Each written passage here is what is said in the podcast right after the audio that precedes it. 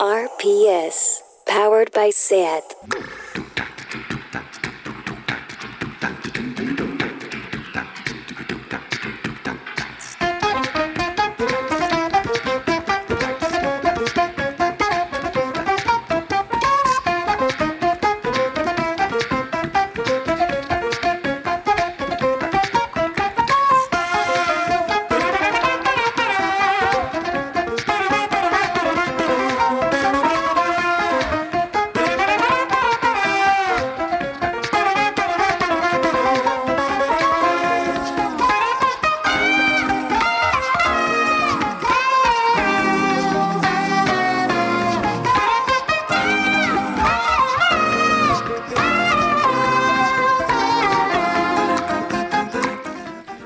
Bienvenidas a Tardeo.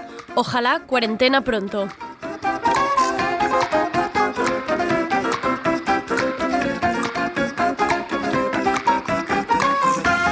Vamos con el equipo desde el estudio de radio de las nuevas oficinas del Primavera Sound. Al control técnico tenemos a Rob Román. Empezaremos con la guillotina para seguir con las novedades musicales que nos trae cada día Sergi Couchard y que os recuerdo que podéis encontrar en la playlist definitiva de Spotify. Calculo que con lo que llevamos de programas deben haber tres días de escucha de canciones. ¿Y os acordáis del colectivo Catarsia? Pues hoy vuelven Mercedes Rosés acompañada de Ana Fuchs para hablarnos del lanzamiento de la revista online Pai Mac, la primera revista para asiáticos descendientes en castellano. Y vuelve nuestra tertulia de series con Eulalia Iglesias y Joan Pons, que hoy debatirán un poco alrededor del formato del True Crime a raíz del éxito de Crims en TV3 ¿Cuánto del factor morbo juega, juega, a favor de los documentales sobre crímenes? ¿Qué hay de la intimidad de las víctimas? ¿Qué hay de la perspectiva de género? Todo eso y mucho más hoy en Tardeo. Soy Andrea Gómez, bienvenidas.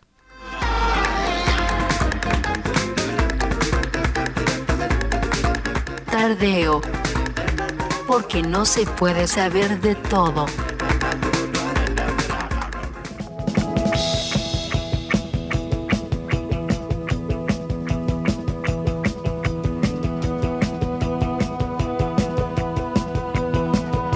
La guillotina.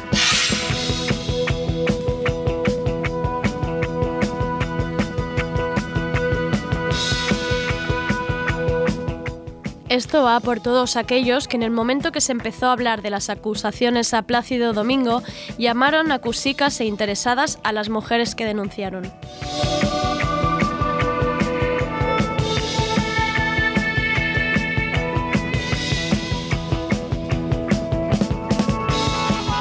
Harvey Weinstein ha sido declarado culpable de violación en tercer grado y agresión sexual, un caso que se inició en 2017 después que el New York Times destapara el caso.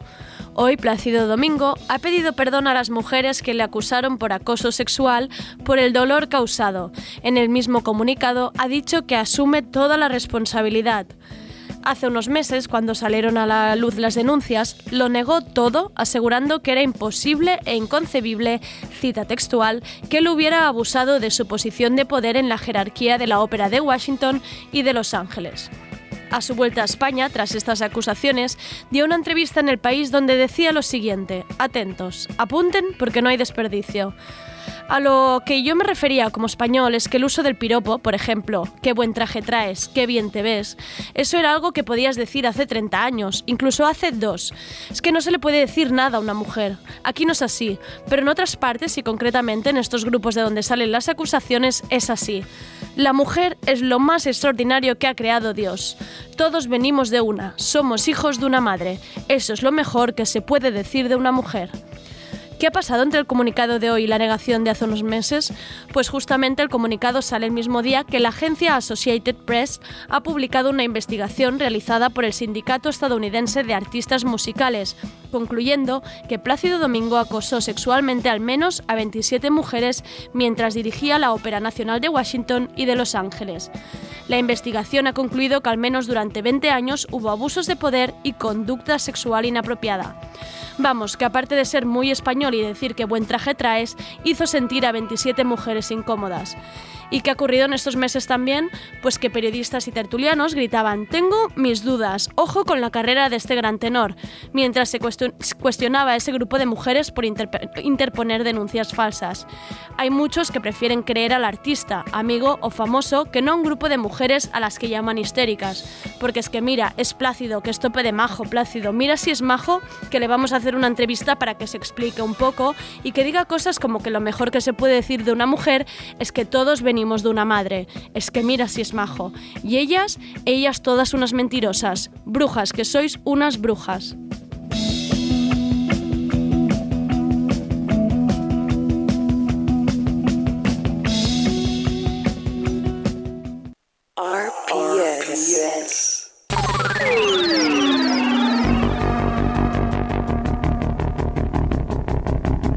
Lo de la música.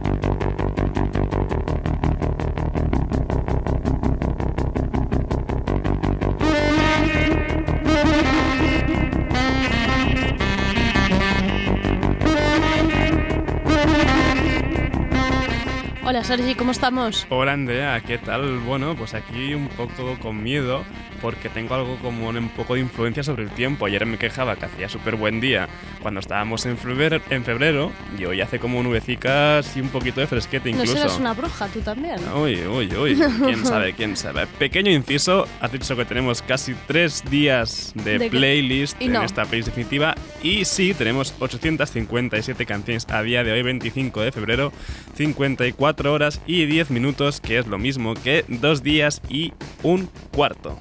Vamos, que habrá que despejar un poquito esa lista, ¿eh? Sí, sí, tendré que hacer un poco de limpieza. Y empiezo ya con una de las propuestas más interesantes y arriesgadas que hay este año en el festival. Son 100 eh, Gex o Gex y el remix que han hecho de su propia canción Ringtone con Charlie X Rico Nasty y Quiero Quiero Bonito.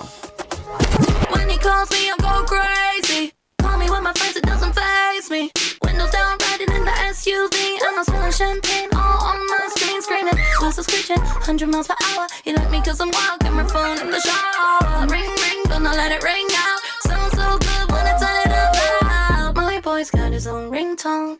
It's the only one I know, it's the only one I know. My boy's got his own ringtone. It's the only one I know, it's the only one I know. My boy's got his own ringtone. It's the only one I know,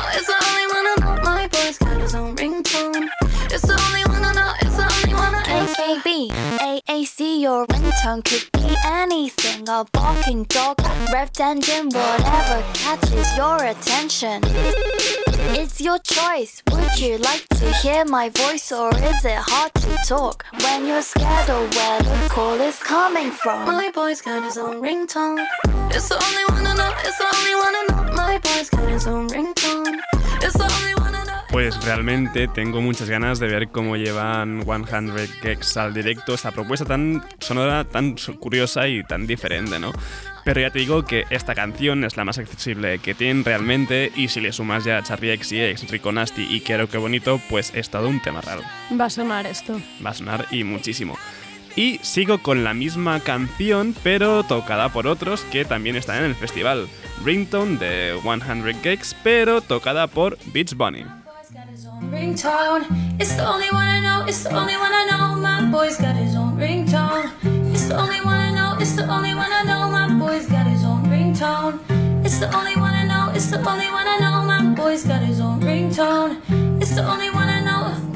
27 missed calls, I ain't up my cell phone. Sending you a text saying, call you when I get home. Taking off my work clothes, working in a cold one. 45 group text, 50 group DM. Send another text, testing me if I seen I'm pushing back a deadline, gotta make my bedtime. Then I crack a smile, cause I love you and I do it all again. My boy's got his own ringtone. It's the only one I know, it's the only one I know. My boy's got his own ringtone. It's the only one I know, it's the only one I know. My boy's got his ringtone. It's the only one I know, it's the only one I know. My boy's got his own ringtone. It's the only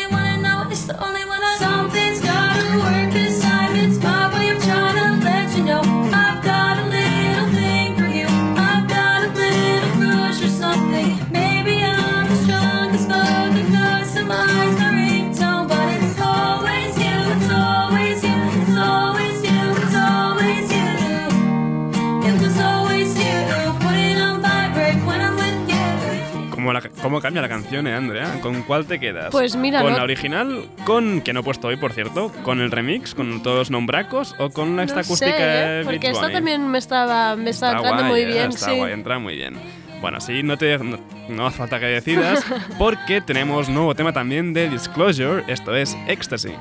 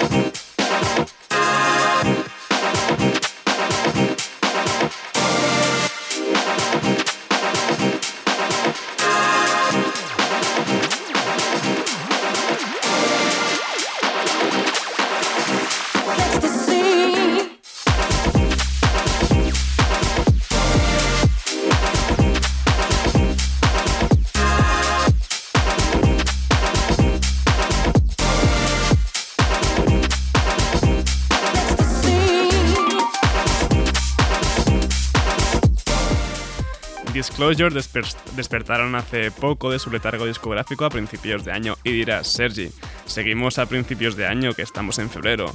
Pues ya ha pasado un 15% de 2020. ¿Cómo? Ah, sí, sí, sí, un ¿En serio? 15%. ¿No sabes esa cuenta de, de Twitter que es Progress Bar? No. Pues Qué síguela, estrés, es muy no divertida. Cada día te pone cuánto llevamos de año No, por favor. pues un 15% llevamos ya. Y bueno, ya hemos escuchado aquella colaboración con Khalid y ahora esta machacante Ecstasy. Y como está haciendo muy machacante esta Ecstasy de Disclosure, vamos a relajarnos un rato con lo último de Soccer Mami, esto es Bloodstream.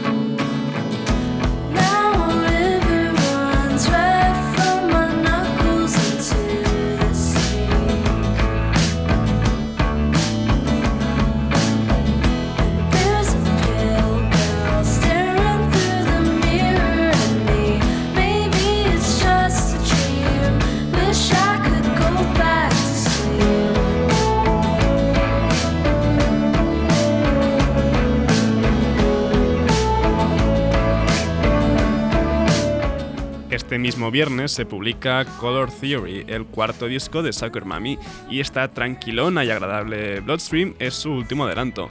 El tema además viene acompañado con un bonito videoclip con todo de pixel art, bastante guay el vídeo, y si tenéis un rato, pues id a mirarlo. La pregunta será quién nos cogerá disco de la semana, Sprung o New Day Rising. Hagan sus Mm, apuestas. Yo creo que es más Karnaka de New Day Rising. Mm, Habrá, habrá. A ver, a ver. Y esto es bastante cercano y tranquilito también. La pianista Marta Cascales se ha juntado con Grawi, a.k.a. Carla Jimeno, la cantante de Crab Apples, para hacer música juntas y no puede ser más bonita esta unión. Esto es su primer tema juntas, Corales. Miramos.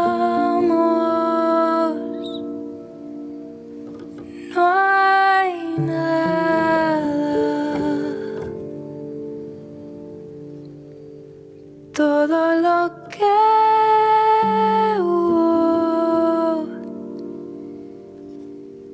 ahora flota en el aire.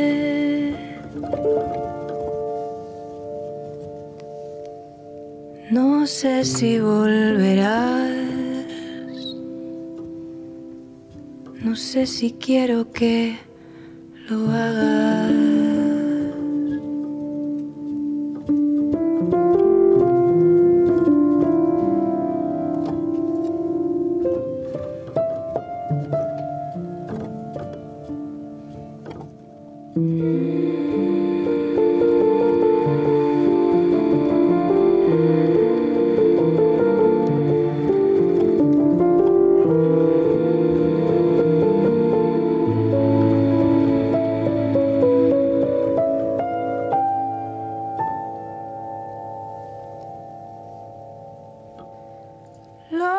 Esta Corales es el primer tema de unos cuantos que saldrán de la unión de la pianista Marta Cascales y Carla Jimeno, Carla Jimeno, cantante de The Crab Apples. Corales sale de Contigo, una composición que ya tenía Marta y Grawi al escucharla pues quiso ponerle la letra. Se estrenará en directo este jueves 27 en el Centre Civic Vila Florida, arriba y Montané. A ver qué más sacan, ¿no? Hmm, seguiremos. interesante. Seguiremos. Y el dúo No Wait está de vuelta con esta bomba que es Turn It to String.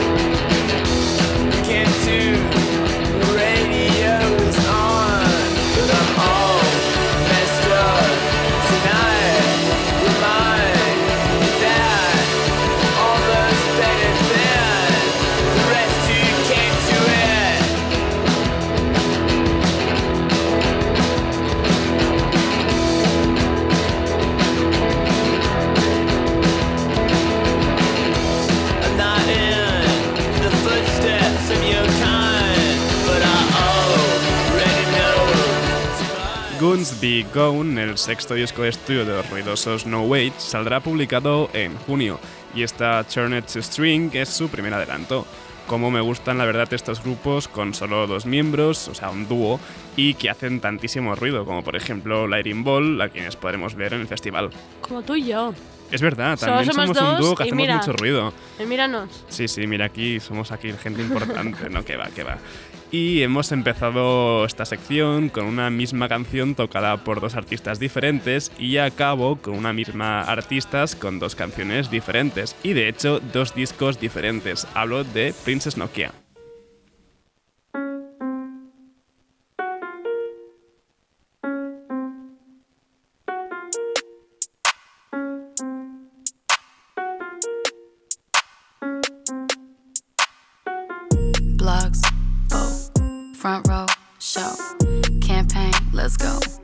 Politics, no, no.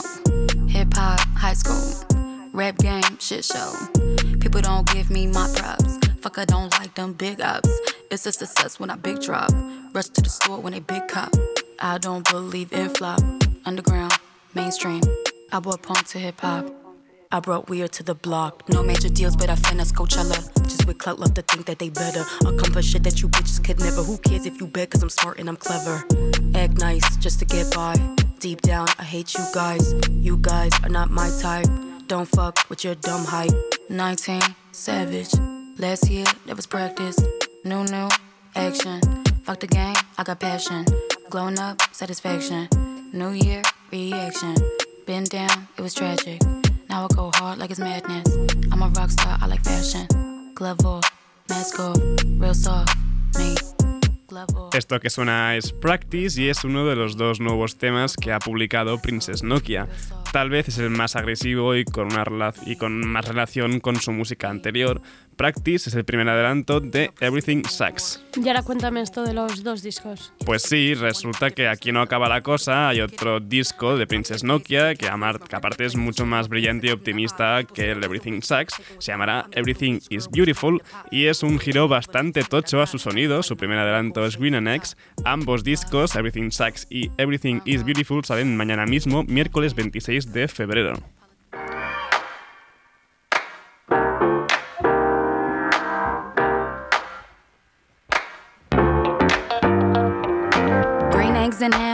Sam I am. I'm the man with the plan. Toast and jam, sunny D, you and me, socks on feet. Love my inner child, Kool-Aid smile. I've been like this for a while. Going into town, gonna find a crowd. Right by the kids in the park with the style. Swing till it's dark, hit the block. Run from cops, don't get knocked by these ops. Fuck these cops, fuck these cops, fuck these cops. Looking for the fun. Can you blame me? Like to make jokes, but they think that I'm crazy. I know that I'm perfect the way God had made me. And I thank my parents for the life they gave me. Have you told your parents that you love them lately? I look like my mama in the 1980. If I've been bad, well, please forgive me. I remember when my granny used to hit me. Public school and two Thanksgivings. Purple corduroys with a matching ribbon. Little puffy jacket and a t shirt gilded. Wake up in the morning, look into the fridge, grab some eggs out. Breakfast it is. I'm still a kid, but kids are fun. Nice cup of OJ, orange and sun. Frying pan in my hand, green eggs and some ham. Yes, I'm Sam, I am. Yes, I'm Sam, I am.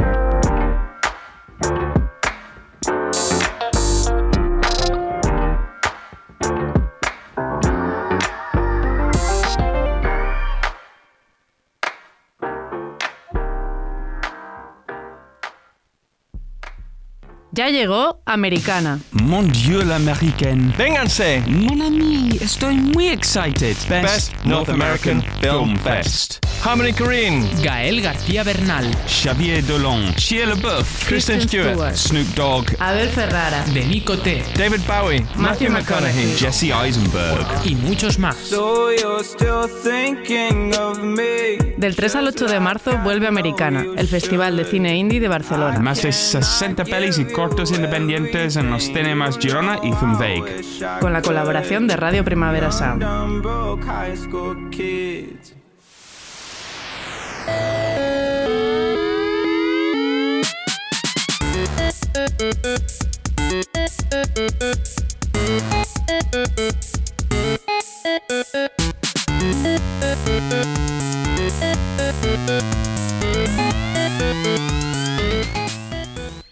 ¿Os acordáis de Catarsia BCN, colectivo que estuvieron en Tardeo hablando de las dificultades de sentirse poco catalanas, poco españolas, poco filipinas, poco chinas o poco pakistaníes?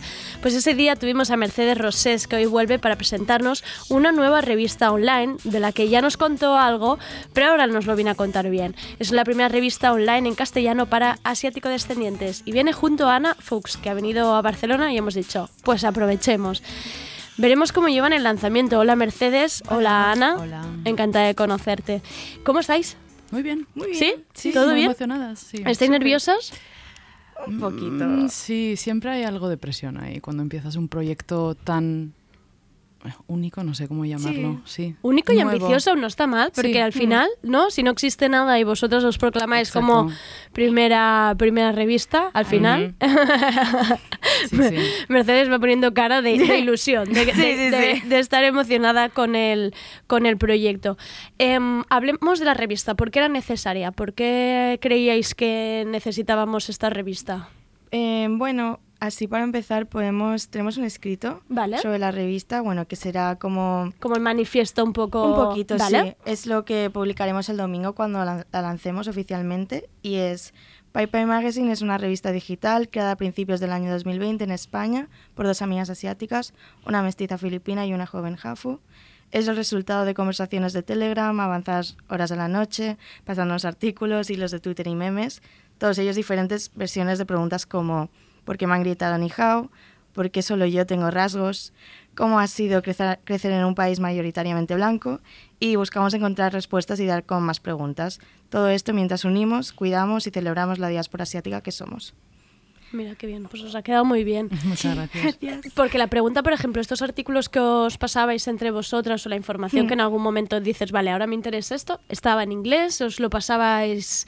¿De, qué cos- de dónde sacabais todo eso? Sí, eh, la mayoría de, de recursos que teníamos eran de- venían de Estados Unidos. Y claro, eso es un poco problemático porque no tiene nada que ver con nuestra realidad. En. Estados Unidos cuentan con, con una historia del antirracismo, con bueno, una trayectoria, con, con referentes. Y, y uno de los, de los grandes eh, enfrentamientos cuando pensábamos cómo plantear esta revista era dónde empezamos. Porque Claro. partimos de, de- desde De cero, claro, claro. partimos desde un, un- un vacío, una falta de Mm. referentes. Mm. Y, y cuando veníamos hacia aquí, yo le decía a Mercedes, Claro, tú piensas que la gente que va a leer esto por primera vez, o de hecho cuando yo se lo comentaba a amistades, da igual si eran personas blancas, si eran personas racializadas, cuando, cuando eran personas no asiáticas, eh, se quedaban en silencio y lo primero que decían, esto es muy necesario. Pero después decían, hmm, claro, pero se quedaban calladas porque se daban cuenta de que no tenía nada con qué relacionarlo. Claro, ni, un, ejemplo de decirte, esto es como, claro, sí. claro. Porque tú le preguntas a cualquier persona, eh, bueno, a, yo qué sé, ¿qué artista te interesaría que entrevistásemos? ¿A quién te gustaría leer, eh, fotografiar y demás? Y la gente se queda como, pues no lo sé, porque no te saben nombrar referentes asiáticos. Y eso es mm. ese vacío también que sentíamos nosotras. Claro. Y al final, bueno, es el nicho que ahora intentamos eh, llenar de alguna manera. O sea, vais a mostrar de alguna manera referentes, ¿no? Y que haya un poco, que exista este universo, ¿no? Para futuras generaciones y para gente de vuestra edad que también lo necesite. ¿Y, ¿Y, por dónde habéis empezado? Porque ahora cuando lo dices digo, madre mía, es que claro, ¿por dónde se empieza? Sí. ¿Dónde habéis ido a picar puertas? Yo creo que se empieza por... Esto va a sonar un poco nostálgico, pero yo creo que uno empieza eh, creando lo que le habría gustado eh, mm. tener eh, en la infancia o en la adolescencia. Exacto. Eso es un poco el punto de partida donde nosotras decimos, vale, ¿qué es lo que nosotras no teníamos? No teníamos referentes, no teníamos libros que leer y, y mm. luego también en la lucha antirracista siempre nosotras pues cogíamos eh, cachitos de otras luchas. Claro. Mm. Y, libros, manifiestos y demás, pero no, no, había nada realmente nuestro. Esto es muy reciente. Mm. Claro, otras comunidades con otras realidades y otros problemas, ¿no? Al final, que al final mm, casi es casi contraproducente, porque al final dices, tampoco me acabo de ver representada en esto, a mí me sucede otra cosa. Es difícil porque a veces sientes que eres una minoría dentro de una minoría. Pero, o sea, de minoría nada, claro. Claro. no, claro. Sí. De minoría nada. Comunidades minorizadas. Claro, sí, sí, No, solo lo digo básicamente porque siempre estamos con lo mismo de somos una minoría. Bueno, en Europa tal vez sí, pero en el mundo en el mundo no. somos la mayoría. Y eso es esa gran contradicción de por qué cuando le preguntas a alguien qué cantante asiático te gusta, te dicen, eh, o te dicen dos nombres. Sí, no te o películas. Ahora con Parasite. Eh, sí. de repente de repente, muy expertos. Sí, pero, antes, ¿qué pasa? que antes no existía el cine coreano. Mm. Y es eso. Mm. ¿Y de dónde sale Pai Pai Mac, el nombre? Uh. bueno, básicamente nos dimos cuenta que, por ejemplo, em, Ana y yo teníamos, eh, decíamos hay un abanico, básicamente redondo, que lo llamamos pai pai. Y es una palabra española, en verdad. O sea, está aceptada en el diccionario español. Y nos dimos cuenta que eh, en Japón y en Filipinas también se usa. Y ya, bueno, a mí de sonido me parece muy guay personalmente. Y luego ya más que tampoco hay, o sea, es una palabra que se puede usar más como sonido en tal, eh, en el sentido de que eh, no tiene que representar solo el este de Asia o Japón y Filipinas, eh, porque en verdad Pai Pai es solamente un sonido. Y ya también teníamos como el eslogan de... Sí, un soplo de aire fresco. Amiga. ya lo tenemos todo con esto. Ya está. Porque ¿qué día salís con la revista? El domingo nos presentamos. Domingo nos presentamos. Este domingo. Mm. Y primeros artículos que podremos encontrar, ¿qué, qué es lo primero que, que encontraremos en la revista? Eh, la primera entrevista que vamos a hacer va a ser a hmm. Puto Chino Maricón. ¿Vale? que sale el lunes. ¿Vale? Quizás este sí que es un poco el referente que hay, algún, que hay algunas personas, sobre todo porque está ayudando también a visibilizar, claro, ¿no? En España ahora mismo es casi el único referente. claro. Que Tristemente, porque ojalá tener muchísimos más, pero ahora mismo es... Bueno, mm. que digo que, mm, no, no por tristemente, pero digo que es que él es una persona maravillosa. Quiero decir, su mensaje y su mm. manera de expresarse. Y el otro día, por ejemplo, en la Fashion Week que ponían No soy Es que eso es, es maravilloso lo que consigue hacer, pero sí que, claro, obviamente tenéis razón, que falta más discurso, falta abrir más el abanico, ¿no? ¿Y qué más, podemos encontrar aparte de puto chino maricón? Habrá también mucho, eh, muchas piezas de opinión. ¿Vale? Sí, porque hay muchas, muchos temas que es que nos damos cuenta mientras lo estamos haciendo. Que son temas que nosotros hablamos cuando quedamos para cenar, cuando vamos a restaurantes asiáticos, mm. cuando quedamos para ver películas, cuando, cuando hacemos eh, los planes que haces con, tus amigos, porque lo que nos diferencia es que son, son amistades racializadas, que son mm. amistades asiáticas. Em, Y hay muchos temas que nos damos cuenta que lo hablamos entre nosotros, pero no queda ningún legado de eso. Entonces queremos dejar eso escrito. ¿Qué mm. opinamos nosotros que son nuestras experiencias? Mm, que no hemos contado, que nosotros ya damos por hecho que es nuestra realidad, pero el resto de gente no sabe, porque nosotros no lo contamos porque pensamos esto no es relevante, esto nadie nos lo pregunta, mm, pero nadie le interesará. Exacto, de allí también surgían las preguntas que presentamos en este texto de la mm. presentación, eh, por ejemplo, ¿por qué mm, me dicen ni hao? ¿Por qué me llaman China cuando yo no soy China?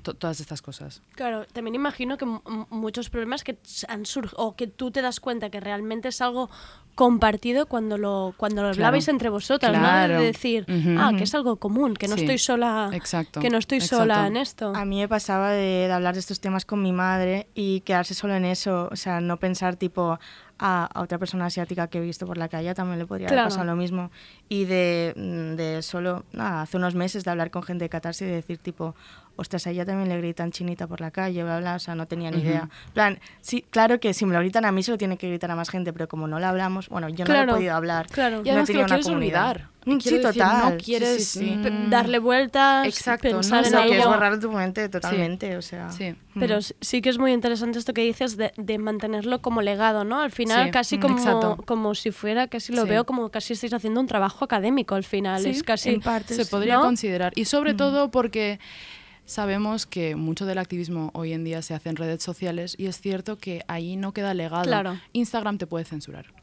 Determinadas cosas no puedes decir, mm. determinadas fotos no puedes mostrar. Entonces, ya cuando tú tienes tu propia plataforma, la mm. gran suerte, cuando teníamos nuestra página web y dijimos, esto es nuestro, esto es nuestro espacio. No aquí no va, claro, aquí no va a haber un, te vamos a borrar la cuenta. Mm, no publiques esto. O este contenido no es relevante, este contenido no lo va a leer nadie. Bueno, si yo y mis amigos lo vamos a leer es que hay mucha gente que seguramente lo querrá leer también. Claro, además ahora esto tenéis el poder ahora de que vais a marcar un poco la agenda también, ¿no? Vosotras de decir, bueno, pues queremos hablar de estos temas, pero ¿qué áreas un poco queréis tocar? Aparte de, opinión, ¿qué, ¿qué, más os interesa o queréis poner relevancia? A mí me interesa, por ejemplo, el tema de arte y cultura, básicamente para dar a conocer a talento asiático en general y también es que vamos a hablar tantos temas más temas identitarios obviamente claro pero un poquito de todo no sé sí luego otro apartado que vamos a hacer es mm. una especie de archivo que lo llamamos memoria Em, porque también mm, no contamos con recursos de nuestra historia, mm. de a mí no me gusta mucho lo de decir somos las primeras en hacer algo, porque esto no es cierto. Siempre ha habido alguien que, de alguna mm, manera. Claro, tú no estás en casa y de repente se te ocurre que esto es algo político, que esto es algo identitario. No. Esto es porque, de, claro, viene alguien de antes y el trabajo que nosotros estamos haciendo también será para las siguientes generaciones. Entonces, nosotras también tendremos que reconocer eh, quién estaba ahí antes. Claro y en ese sentido, pues también, por ejemplo, por ejemplo escribiremos sobre, eh, yo qué sé, eh, el otro día descubrimos Mercedes y yo que ya en 1920 existía una revista feminista mm. en Japón. Mm. Qué bueno. Y, y claro, eh, la represión por parte del gobierno que, que, sentían ahí, nosotros pensamos feminismo, tal, las olas. Claro, todas estas realidades que vamos a escribir ahí se escapan de, de estas olas de las corrientes, claro, de la corriente uniforme que quizá mm, en feminismo interseccional, todo esto es, total. Lo encuentro muy interesante, pues que realmente no tenéis entre manos una revista, tenéis entre manos un, un, trabajo de investigación académico. un proyecto aquí muy potente. Sí, Muy, potente. Y mm. creo que mm, espero que lo tengáis mucho poder y, poder para cambiar las cosas, ¿no? Para otras generaciones, para ayudar. Sí puede escribir, la gente os puede escribir, en plan, me gustaría participar en el equipo, ¿cómo eh, esto? Nos encantaría recibir sumisiones, ya sea ahora o en un futuro. Sinceramente, cualquier persona asiática que quiera escribirnos, que nos escriba. Una gran idea o un gran objetivo, mejor dicho, detrás de esto también es, eh, de alguna manera, crear un mapa y para, sí, acabar con la isolación que hay Em, de personas asiáticas porque todavía estamos muy dispersos. Claro, la soledad Asian. Sí, la soledad Asian. Y también para, para, conocer a personas asiáticas en Latinoamérica. Mm, Mira, esto sería muy interesante. Última pregunta. ¿Qué haría muy feliz a Mercedes y a Ana? ¿Qué os haría feliz?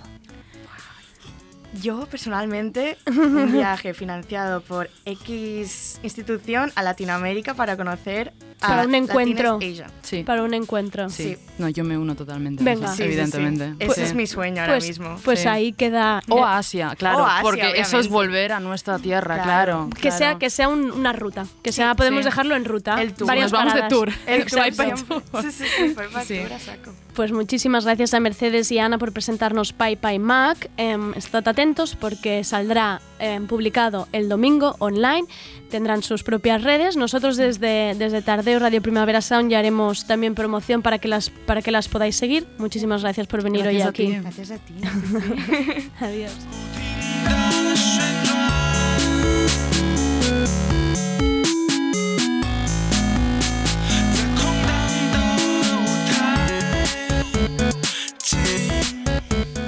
Estás escuchando, Radio Primavera Sound.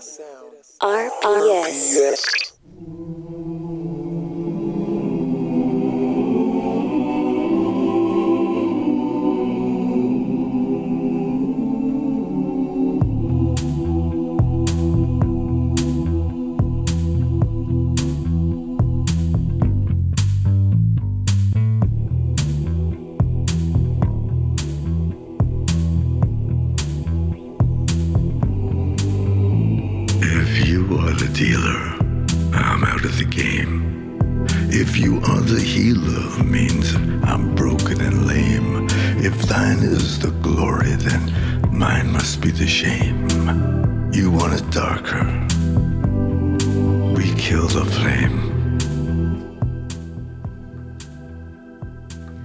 Volvemos a la tertulia de series de tardeo. Hoy tenemos a Eulalia Iglesias y Joan Pons para hablar del famoso género True Crime, a raíz del estreno de Crims, la versión catalana de este tipo de series documentales.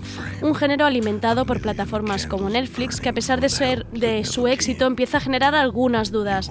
¿Es puro sensacionalismo? ¿Qué hay de la privacidad de las vícti- víctimas? ¿Solo escuchamos la versión de la policía? ¿Qué hay de la perspectiva femenina? ¿Crea miedo injustificado? Vamos a ello. Hola Eulalia, hola Joan. Hola, buenas tardes. ¿Qué tal? ¿Cómo estamos? ¿Cuántas preguntas? ¿no? Ya, sí. Pero así ya, ya luego os dejo hablar. Yo me callo. Yo os contemplo. Sí, no, yo lo, lo primero que haré es corregirte. Venga, Venga. va. No, porque no solo el True Crime Drama se consideran las series que tienen eh, una parte documental, también las basadas en hechos reales, que son con actores interpretando a las personas que, que protagonizaron unos hechos reales, sobre todo vinculados con el True Crime Drama, hay con, un drama o con un delito, en la terminología anglosajona para eh, definir a cierto tipo de series o ciertos géneros se consideran True Crime, true crime Drama. El ejemplo que pongo siempre, tan True Crime Drama se considera OJ Made in America como American Crime History, eh, Ujú. J. Simpson versus no sé quién era, versus, oh, yo qué sé, el- lo del juicio. Las dos están dentro de la categoría, lo que pasa es que una es desde una perspectiva documental y la otra es desde una perspectiva de ficción, pero no tiene por qué ser así. Ahora bien, sí que es verdad que dentro de mm, las tendencias de los últimos años, la parte documental es la que ha tenido mejor acogida Ujú. se supone porque el documental a lo mejor la gente no está tan acostumbrado a verlo, digo yo, pero sí que sí que es verdad que los true crime dramas documentales han, han funcionado, digamos que bien, y han sido un ¿Más poco... económico puede ser también? No tiene por ¿No? qué. O sea, como no sean tuyas las imágenes de archivo, vas fino. Ya. Entonces no, no es más económico. Y de hecho tampoco es... eh, eh, teniendo en cuenta cómo son algunas ficciones, eh, más eh, rápido de hacer. Sea, es como una cosa que a lo mejor hay que tirarse años y hay que esperar a que pase una revelación de Jinx, por Ujú. ejemplo, que es una de las primeras series que la gente empezó a hablar, una serie de HBO. Estuvieron esperando bastante hasta que encontraron como una revelación que daba sentido a la serie. Y también en el tiempo, eh, hay veces que si son crímenes que están muy recientes, hay nuevos avances en las investigaciones que hacen que salga una nueva temporada o un capítulo extra. Eh, Eh, Making a Murderer, ¿no? Que luego hicieron Making como a Murderer, nuevos. pero también con Muerte en León se hizo una segunda parte después de, de que se revelaran nuevos datos sobre el caso y el ejemplo canónico sería Paradise Lost, que es de las primeras de HBO, cuando la gente aún no sabía que era HBO, eh, y era muy muy buena y luego de los personajes o, o las personas reales que aparecían en, en aquella serie documental. Años después hubo eh, nuevos datos y, y, nuevas revelaciones sobre el caso que hicieron que se hiciera eh, una secuela tardía. Uh -huh. Era un poco eh, intentarse empatar con la realidad. De hecho, si no recuerdo mal, Paradise Lost una trilogía, pero de películas. Y incluso podríamos buscar en, en, el cine justo un poco parte de los orígenes del true crime con películas como The Thin Blue Line de Roll Morris, un documental que demostró que justo la dramatización de los hechos y la revisión de un crimen mal cerrado podía servir para que la propia policía revisara el caso y acabara encontrando al verdadero asesino. Um, se supone un poco ¿no? que la gracia de un true crime no es simplemente volver a unos hechos con más o menos morbo, sino uh, que la revisión en sí misma permita quizá echar luz sobre algún Una elemento. nueva lectura, ¿no? Uh, sobre algún elemento que nos pasó desapercibido o incluso, a mí lo que me parece más interesante es cuando pone en cuestión las, lo que a veces damos por hecho de lo que es una investigación policíaca o un, un sistema judicial o incluso uh, la propia, digamos, aproximación periodística a los hechos, ¿no? Y aquí se distanciaría un poco del, ¿no? de las procedimentales de ficción al uso, uh -huh. que siempre nos provoquen esta sensación de alivio, de que siempre se acaba encontrando al asesino, el uh -huh. sistema funciona perfectamente, el mundo vuelve a su orden natural, y yo creo que un buen true crime siempre te, te que dejar cierta sensación de des, desasosiego, ¿no? De, ostras, a veces precisamente las cosas no funcionan bien, la policía tiene sus fallas, el sistema judicial puede ser muy injusto, y el periodismo es una mierda, según cómo, y no sé si yo también estoy participando de este cierto por ahora mismo como espectadora de todo esto. Ya, bueno, a mí el, el, primer true crime, que es como la historia lo tiene contemplado, es eh, A Sangre Fría de Truman Capote. Claro. O sea, desde el momento en que aparece A Sangre Fría, donde después de largas entrevistas con los asesinos de un caso, por, mmm, publica esa novela de, de, realidad, donde ya no es Raymond Chandler, que también me encanta. Entonces se in, abre una veda que después ya se suma al cine, también hay más películas basadas en casos reales y la parte documental ya es la par, ya es la cruzar la frontera de no, no, no, la realidad va a explicar mejor esto. Lo que pasa es que muchas veces con el true crime drama, tanto con películas documentales como con series, nos olvidamos que allí hay un punto de vista también y que hay como al, algunos eh, artificios que son puramente de ficción. Eh, no hemos hablado de, de Elías León Semilla Siminiani, que a mí es un director uh -huh. que me parece, eh, iba a decir muy interesante, pero interesante es una, peli, una palabra un poco gastada, pero un, un, tipo con muchas ideas, ¿no? Hay muchas ideas buenas. En cambio, en su serie sobre los crímenes de Alcácer, eh, se pasaba por alto muchas ideas de realización que si tú las miras desde un punto de vista puramente cinematográfico, tipo, vale, esto no es realidad, esto no es documental, esto es una puesta en escena, te decían mucho de su posicionamiento eh, como director o de qué posición quería que tuvieras tú como espectador. Es decir, al periodista este que salía en el programa de Pepe Navarro, eh, que se supone que tenía como todas las informaciones secretas, lo iluminaba como si fuera sí. un Nosferatu. Sí, y, al, y al padre de una de las chicas lo sacaba en su fábrica de colchones. Con, con, con un plano, la, sí. la, cámara estaba colgada del techo. Sí, sí, que era como, ostras. Un, un picado. sí, sí, pobre. Aquí estás diciendo cosas con la forma eh, que con la excusa de que es documental, de que esto es transparente, esto es la realidad. Igual mucha gente no las está percibiendo, pero obviamente los estás manipulando de la misma manera que nos manipula Spielberg cuando mete una banda sonora. O sea, era tan fácil como eso. Entonces, mm, es verdad lo que dice Eulalia, que cuando vemos el True Crime tenemos más la sensación de estar más cerca de los hechos, pero también igual tendríamos que desarrollar cierta conciencia crítica viendo estas series de no te pases con esto, eh, esta, esta mujer que sale en, en, Wild Wild Country, por ejemplo, sí. yo me acuerdo sentir una fascinación por, por la, la que era la... Yo, la, yo la fui a ver. ayudante principal. Persona, sí. Yo la entrevisté. Estaba sí. emocionada. Y, yo, y, y claro. entonces, claro, me parecía un personaje como muy fascinante que te lo construyen para, claro. para generar esa fascinación. Y era, vamos a ver, un momento momento. Claro, ¿qué estoy, haciendo?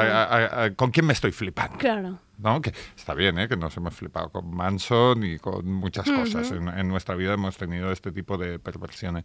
Pero eh, llegar a ese momento de decir, ¿en serio eh, esto lo tengo que ver así? No sé si pasa eh, tanto con el true crime que no, como con lo que son las ficciones. Antes hablaba contigo del visitante, que es como la, medium detective esta de raza negra que no la soporto. Entonces, pues es de ficción, es no, pues me está sacando de la serie. Más difícil que te saque de la serie algo que es un documental, porque es que es real. Entonces me está sacando de la serie la realidad, no puede ser. Sí, claro que puede ser. Lo que no es la realidad, es cómo te están presentando esa realidad. Toma, Toma ya. Toma. era interesante lo que decía antes, Eulalia, de, de si te plantean o si te lo presentan de forma crítica o si hay una revisión ¿no? del caso, que me parece que quizá en Estados Unidos ya se está empezando a hacer en algunos formatos, en algunos, y aquí en España, en lo que mm, todavía no hemos llegado quizás a esa parte como crítica, ¿no? Está ocurriendo con Crims, nos representan tal cual, con los testimonios policiales de la época, con los periodistas de la época, y no hay nadie que te analice esto desde una, desde una visión un poco crítica. Sí, de hecho, en, si en Crims hay esta problemática de quizás ser demasiado una versión oficial en todos los aspectos de, los diferentes casos. Y incluso justo viendo el, episodio de ayer, no lo pude ver entero, pero solo hay un momento en que se establece cierta dialéctica entre como el abogado y, el, digamos, el fiscal del caso. Y es el único momento en que eso se genera quizá una sombra de sospecha respecto a un asesino que tienes muchas ganas de que sea realmente asesino y que, bueno, en retrospectiva, en cierta manera te, uh, te cagas en él. Pero, perdón, pero sí sigue falta, yo creo, es un poco um, una mayor revisión. Respecto a los true crimes estadounidenses, um, ahí yo creo una un, un, tema que se repite bastante, que aquí no veo, que es el hecho que muchas veces parten de iniciativas individuales. Es decir, no ha sido un periodista, un director, una productora quien pone en marcha toda, toda esta recapitulación, toda esta revisitación, sino que esta productora, estos directores han encontrado a unas personas en concreto, o un colectivo de individuos, que fueron quienes empezaron, uh, quienes pusieron en marcha la investigación. Y esto sucede en la de los gatos. Que Ah, sí, Don't Fuck With The Cats. Don't Fuck With The Cats. Uh, pasa con, con, uno que me interesa mucho que se llama The Keepers, con ¿El de Keepers es el de la monja? El de la monja, que también no son las dos exalumnas. De Keepers es muy interesante porque sí creo que tiene cierta perspectiva de género, en tanto las investigadoras también son dos mujeres uh, ya mayores que tienen cero ¿no? de, de perfil mm, de detective al uso y por eso son interesantes, ¿no? y que se han um, reunido precisamente para investigar la muerte sin esclarecer, el asesinato sin esclarecer de una antigua profesora suya y a partir de aquí se destapa una de, de esas conspiraciones del el culpable, claro, el individual no sé, pero el culpable, claro, es la Iglesia Católica, que da mucho miedo. Y sí que hay una, bueno, como creo que cierta idea de perspectiva de género, tanto a la hora de, mm, de poner el protagonismo en las mujeres investigadoras, uh, como en el hecho de cómo estas señoras reivindican un poco la memoria de su profesora olvidada como víctima, no nunca uh, del todo investigada en este caso. E incluso ahora Netflix estrenó uno sobre Malcolm X, que podría ser el típico reportaje que te encuentras, no sé, en un 60 o un 30 minutos sobre quién mató a Malcolm X, pero está planteado en es un formato true crime y también es la investigación de un individuo en concreto, no de un equipo periodístico. Y quizás esta es una de las, ¿no? Una de las claras diferencias entre lo que podría ser un forma, el formato estadounidense muy ligado a veces eso como muy, muy norteamericano de la iniciativa individual o de grupo y aquí que todavía es como más institucionalizado el punto de vista. Sí, porque aquí yo creo que se espera casi que el juicio popular que normalmente eh, corre en paralelo a, la justicia ordinaria en todos los casos que son mediáticos, que en algún momento se materialice como en serie. ¿Sabes? Es como, no sabemos, eh, eh, o si sabemos lo que sepamos del caso Marta del Castillo. Es, cuando hagan la serie documental, ahí se sabrá la verdad. Exacto, ahí podremos opinar. Sí que hay muchos casos que pasan, eh, mm, los vemos en las noticias, que dicen, de esto harán la serie. Y estoy convencido que en, las mesas de, según qué, productoras de ficción tienen proyectos de, esto, lo vamos a convertir en series, pues un poco libera este inconsciente colectivo de el juicio popular, quien señala como culpable es a tal, cual. Pero me interesa más lo que dice Eulalia de cuando la serie se posiciona para bien en otro sentido, como The Keepers, por ejemplo, que sí señala a un culpable, claro, ¿no? que en este caso es la iglesia. O en el caso de, decíamos antes, de Simple Line de Roll Morris o Paradise Lost, que sí señala un tipo de, comportamiento colectivo, en este caso es... No, no, en los pueblos pequeños eh, la visita de, de alguien foráneo siempre es el sospechoso y los raros son los sospechosos y bueno, mm, digamos que, intentan ir más allá de los datos concretos, que es un poco lo que he de menos en Crims, que en Crims estaba pormenorizado de una manera eh, un, un poco innecesario en mi caso, ¿no? Entonces a mí sí, aquest Mosso d'Esquadra abrió esta puerta para abrir no sé dónde, me da igual. ¿Sabes? prefiero eh, testimonios más relevantes, aunque sean contradictorios con nosotros. O sea, déjame posicionarme viendo todas las, todas las versiones posibles, no solo una, ¿no? Porque si no se corre el riesgo de blanqueo de un caso o de dar solo una versión sobre un caso que esto tendría que enfadar a algunas personas. Pero lo que decías tú, los, afectados eh, por, este caso, ¿dónde están? No, no parece que esté afectado. No. No. no. porque la única queja que he visto es, Carlos Porta, que se queja de que no hay suficientes imágenes. Él se queja que dice que en Estados Unidos siempre se disponen de más imágenes y hay más grabaciones y que él aquí tiene más dificultades solo por este caso. que no y se puede caer en, algo terrible que, que, sobrevuela los true crimes, que es el docudrama. Es decir, el efecto cuarto milenio, así cuando recrea, pues, oh, oímos una psicofonía en Belchite de, de, de un espíritu, intentar y te pone ahí como una minificción. Eh, claro, las ficciones son durillas, ¿eh? según cómo. No sé si eso es lo que quiere eh, Carla Sporta, porque lo que tiene son unos planos generales aéreos que se han gastado la pasta en un dron ahí. Un dron ya como recurso generalista en el true crime, sobrevolando el pueblo con Tarrasa, la fecha. Y, un poco, es un poco Cataluña desde el aire, pero con, con otro contexto. Crims de Cataluña desde Pero bueno, yo qué sé, a mí eh, hay un precedente de True Crime ficcionado en, España que era La huella del crimen, que era una serie que estaba basada en, casos reales así míticos que yo había oído hablar a mi madre de ellos, el arropiero o cosas así, que estaba muy bien porque era ficción, pero era seca como la madre que la parió, aquella ficción. Y, sí que acababa transmitiendo toda la serie en sí, esta idea de España negra, de la España de Pascual Duarte y, las hermanas de Puerto Urraco, que era muy guay. O sea, muy, muy guay teniendo en cuenta el mal rollo que daba. Y que un capítulo de esa serie tenía que haber sido Amantes de, Vicente Aranda y al, final tenía tanto empaque que se convirtió en película.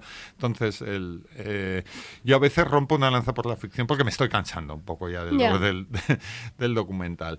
Em, también eh, creo que muchos de estos documentales han visto demasiado True Detective y entonces quieren embellecerlo con este tipo de, de, de planos, tan quietos. mira, esto, mira este paisaje donde seguro que va a pasar un drama.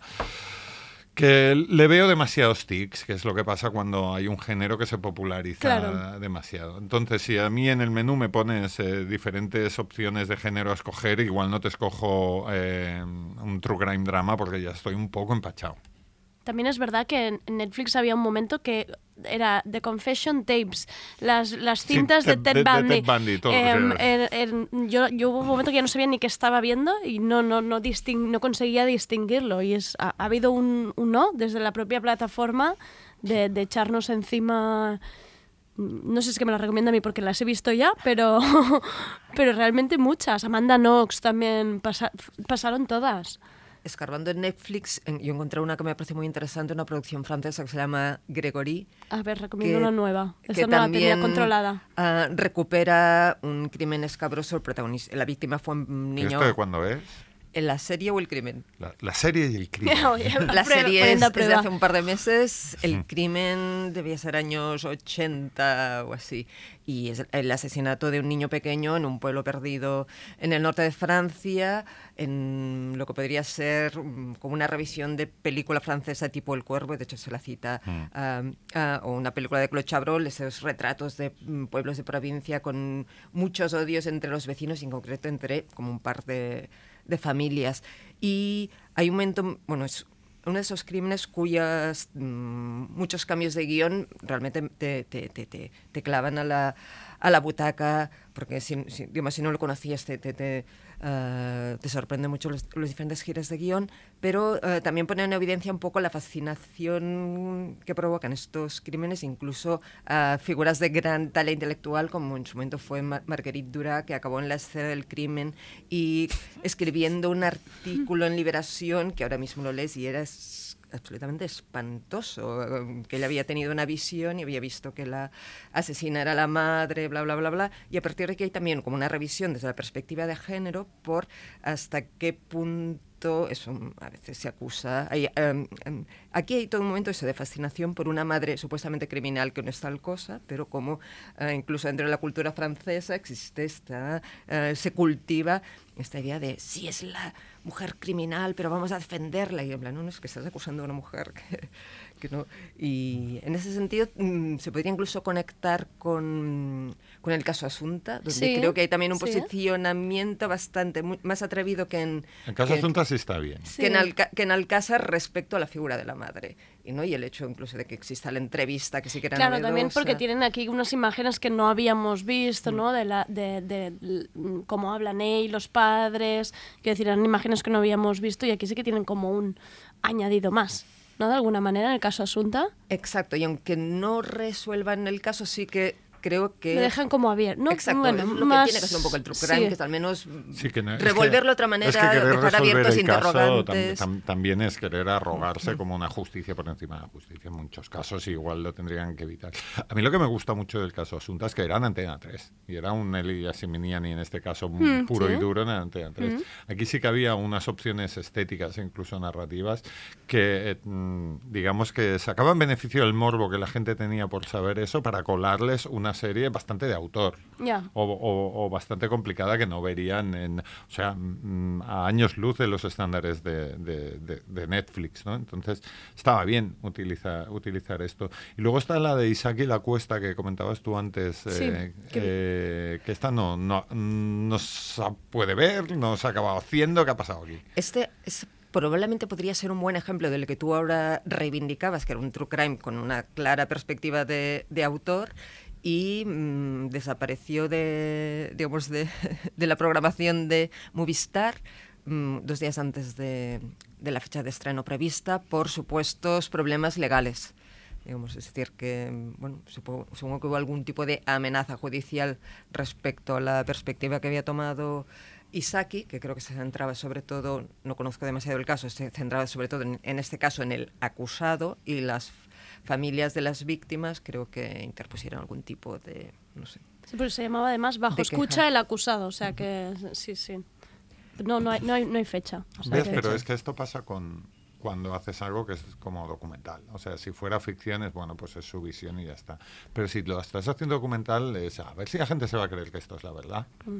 ¿Sabes? Y si entonces te, te, te toca más. Claro. ¿no? Es como, bueno, es, se podrían quejar las familias de los asesinos reales que aparecen entrevistados en ficción en Mindhunter, porque todos son basados Mm, sí. en, en, asesinos reales. Pues no, porque pues, es un señor actor haciendo Sí. de, de, Exagerándolo, de mí, exacto. No sé qué, bueno, bah, en fin. Pero cuando es realidad, uff, yo qué sé, es que a ver, a ver si esto va a quedar como, como un testimonio real. Y muchas heridas abiertas todavía. También. No, no, Eso es no. complicado. Complicado, es complicado. Pues muchísimas gracias por ¿Y a ti este qué? ¿A ti te repaso. gustan ver, los true yo, crime o no? yo en realidad disfruto, disfruto un poquito, de forma culpable. Yo Cream soy muy fan, pero de los podcasts, es decir, Ah. es que el podcast me lo creo todo. Yo me imagino y me lo, me lo creo todo. Pero sí, yo me he tragado muchos de estos. Pero también ya me he saturado un pelín. Me falta un algo, es lo que decíamos. Me falta un... Ya he visto ya muchos asesinos, ¿ahora qué? Vale, pues a, ahora puedes Exacto. ver dibujos animados. Exacto. Kipo y la era de los Magnimales, que es la serie que quería recomendar Exacto. yo. De lo mejor que hay en Netflix. ahora Pro- mismo. próxima, próxima tertulia sobre animación eh, para di- que no distinguiremos si es adulto o niños. Eh, animación de vanguardia. Exacto. Muchísimas gracias a Eulalia y muchísimas gracias a Joan por haber venido hoy a Tardeo. Gracias, a ti, Gracias a ti.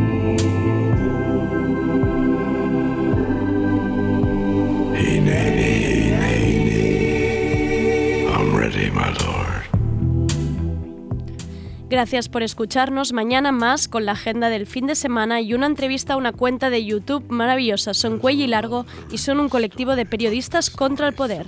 Soy Andrea Gómez y esto ha sido Tardeo.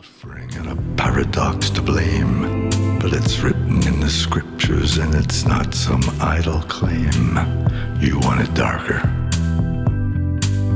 We kill the flame.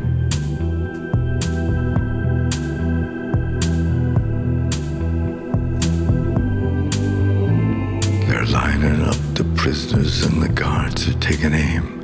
I struggle with some